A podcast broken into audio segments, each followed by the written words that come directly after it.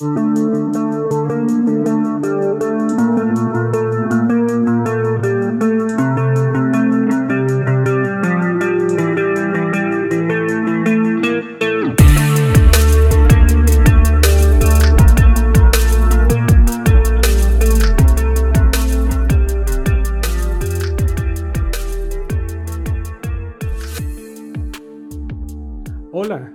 bienvenidos a esta iniciativa que he querido nombrarla uno a uno. Te habla Santiago Altriaga. Este podcast es un proyecto que está orientado hacia todas esas cosas que me gustan y puede que a ti también. Inicialmente enfocado a la literatura, poesía y otros elementos similares. Con la evolución de este podcast buscaré la participación de otras personas en modo de entrevista para hacerle justicia al título de este podcast, uno a uno. Para esta primera edición, quiero hablarte de Álvaro Montero, un poeta y abogado venezolano, nacido en el año 1946 y murió lamentablemente en el año 2004, originario de la ciudad de Barquisimeto, Estado Lara. En vida publicó tres poemarios. El primero, Bajo qué señal comenzó el fuego, del año 1973. El segundo, Ciudad de Cólera del año 1978 y el tercero, Sale el Sol en el año 1986. Álvaro Montero fue reconocido con el Premio Municipal de Poesía Antonio Arraiz del año 1985. Luego de su muerte fue editado el libro Hotel de Verano. De Álvaro, quiero leerte tres poemas. El primero, Poema para ser leído sin censura. El hombre solo. La guerra como solución para que las palabras dejen de ser mariposas heridas. El hombre sobre la máquina de escribir, sin pensar en censura, destartalándose las manos ahora cuando hay un poco de luz en las montañas. Armado de valor, solo como y vivo, y no soporto el olor de los traidores.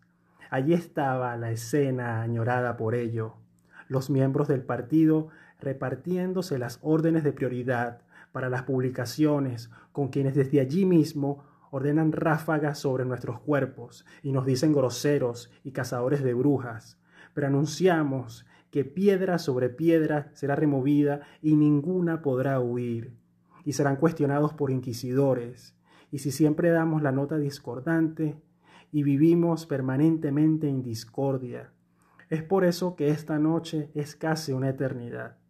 Y si pasamos sobre un átomo de ebullición, como quien va de viaje, y le decimos adiós a los editores, sin lágrima en los ojos, es que la vecindad con el nuevo día nos tiene con las manos en alto. Y poco nos importa esa prensa donde solo se figura como condenado, porque no consentí en insultos y maldades me quisieron matar.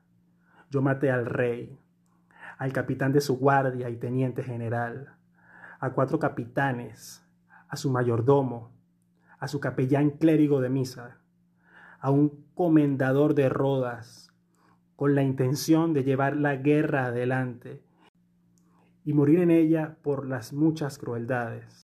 Así habló un marañón y vascongado. ¿Qué nos queda decir a nosotros? Que a muchos siglos seguimos con los reyes a cuestas. Enero 1986. Amor, esta ciudad ya no resiste la ira de Dios. Por todas partes se amontonan los muertos y los aparecidos los corretean de noche y los queman en las afueras, cerca del río. Ya lo han hecho conmigo y regreso luego para ver si me estás esperando.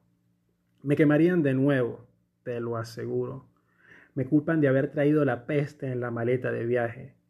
Yo traje solo unas aves que me hicieron soltar a la puerta de la ciudad. Amor, no debo tener ni alma. Cuando me queman con candela la veo salir y le pregunto por los que se fueron primero. Pero yo regreso, amor, hediendo a humo. Regreso para morir cuando los espasmos no me dejen tranquilo. Te escribo a prisa, Siento el repicar de las campanas. Una vez mal agüero llama para la procesión. Siento que vendrán los espasmos y me quemarán por la tarde. Esta ciudad de cólera nos consume a todos. Púlpito. Te hablo púlpito de la muerte. Te lo repito con la mano hecha un nudo. Te lo grito desde el ventanal del ocio. Ya no te temo. Duermo a tu regazo y me endulzas las noches. Soy yo quien se corta las venas con un madero. Soy yo, una hortensia, es la palabra que busco a ciegas soy un jardín sembrado de meteoros. Soy.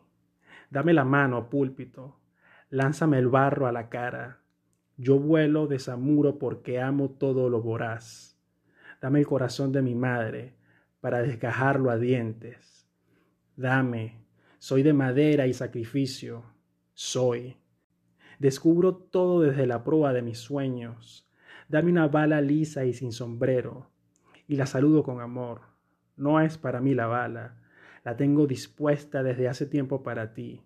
Adiós, púlpito. Con Púlpito de Álvaro Montero llegamos al final de esta primera edición de Uno a Uno. Gracias por escucharme y te recuerdo que si quieres dejar tu comentario es bien recibido.